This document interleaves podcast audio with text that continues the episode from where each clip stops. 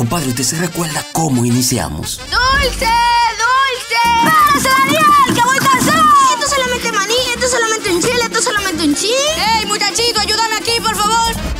Año de esfuerzo y muchos sacrificios. Lo encontré donde la vecina hartándose la comida porque tiene el hambre entre los huesos. Me va a hacer 100 Padre Nuestro, arranque a rezar. No me lo creo. Vámonos con un té a ver si entona. Es que no te da vergüenza, un muchacho tan grande, con un bajo miau todo el tiempo. Bueno, uno se la busca. ¡Esta vecina! ¡Áramela ahí! ¡Tráigamela!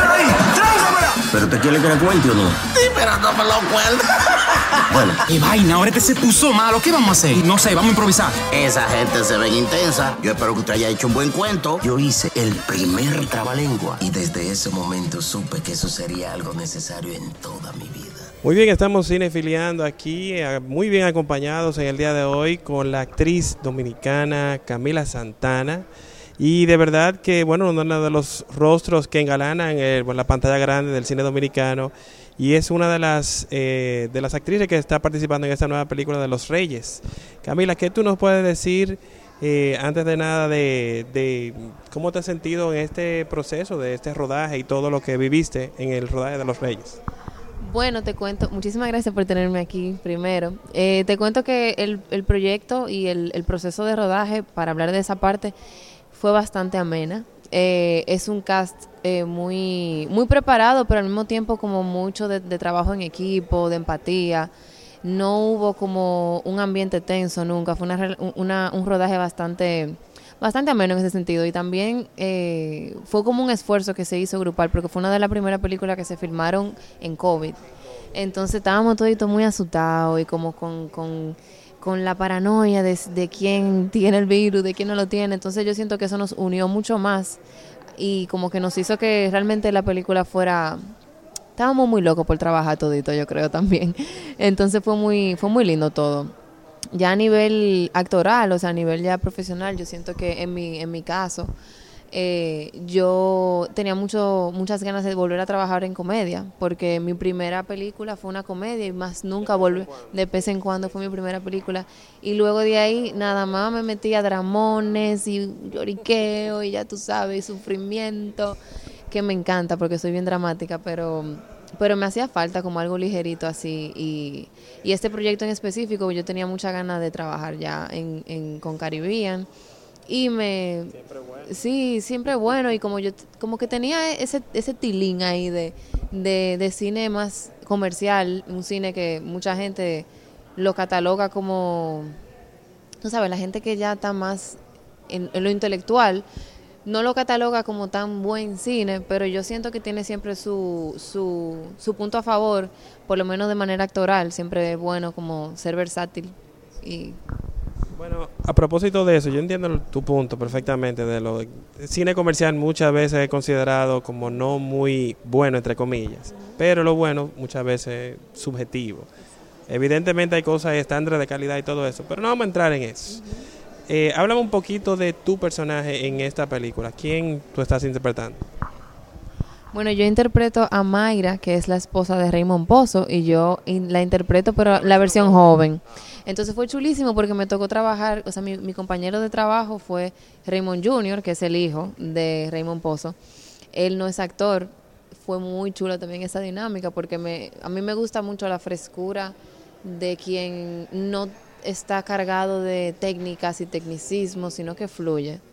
Entonces con Raymond me pasó, Raymond Jr. me pasó eso, que él estaba nerviosísimo, pero al mismo tiempo estaba muy entregado. Entonces como que fue una buena sinergia. Y, y, y bueno, Mayra es un personaje bastante fuerte. Es la persona que, que lleva la batuta, yo creo, en la relación, ajá.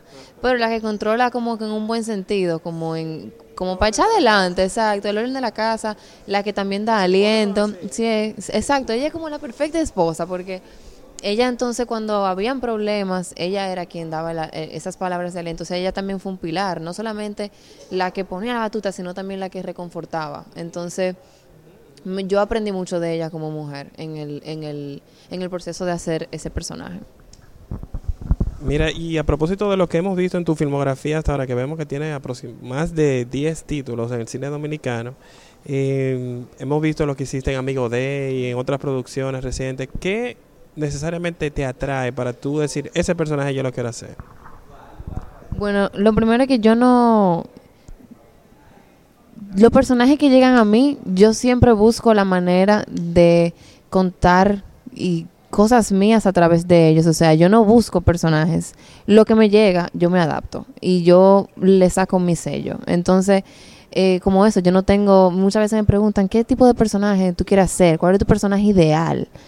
Y sí, a uno le da a veces como unas ganas de ser o, una loca o, o lo que sea, pero realmente a mí lo que me interesa es como que tener personajes para hacer. Porque tú creas a partir de los límites. Si tú no tienes límites, no hay arte. Entonces, como que si tú me entregas un personaje, yo simplemente busco la manera de canalizarme a través de ellos. Y eso es lo que yo disfruto, básicamente. Y a propósito de que te ha tocado trabajar, me dijiste, en dramas, eh, algo, al- algunos un poquito más dark, algunos más ligeros.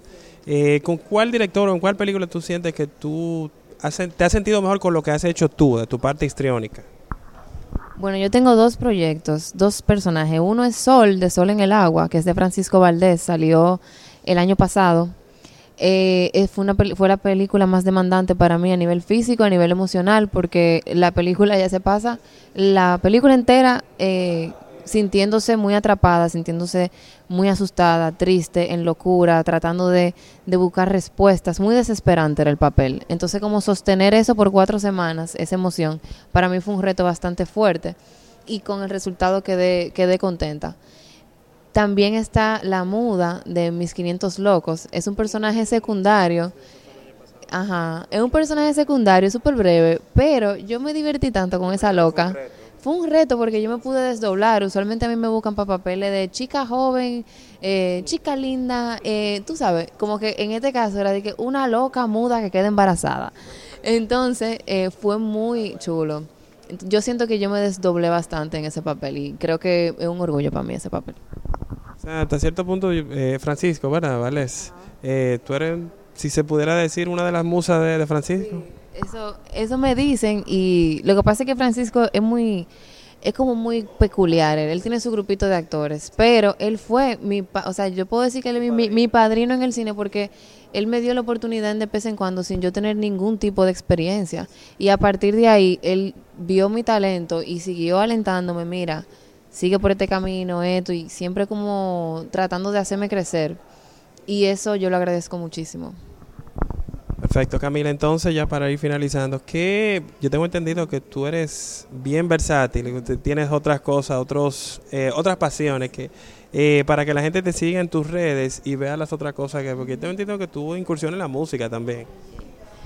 Pues sí, yo soy DJ y que y probablemente a lo largo de mi vida siga haciendo más cosas porque yo lo que como que yo yo siento como que yo soy muy curiosa y yo soy uh, me gusta mucho la- crear y como aprender a crear. Entonces, cuando yo encuentro algo que me interesa, yo de una vez le doy.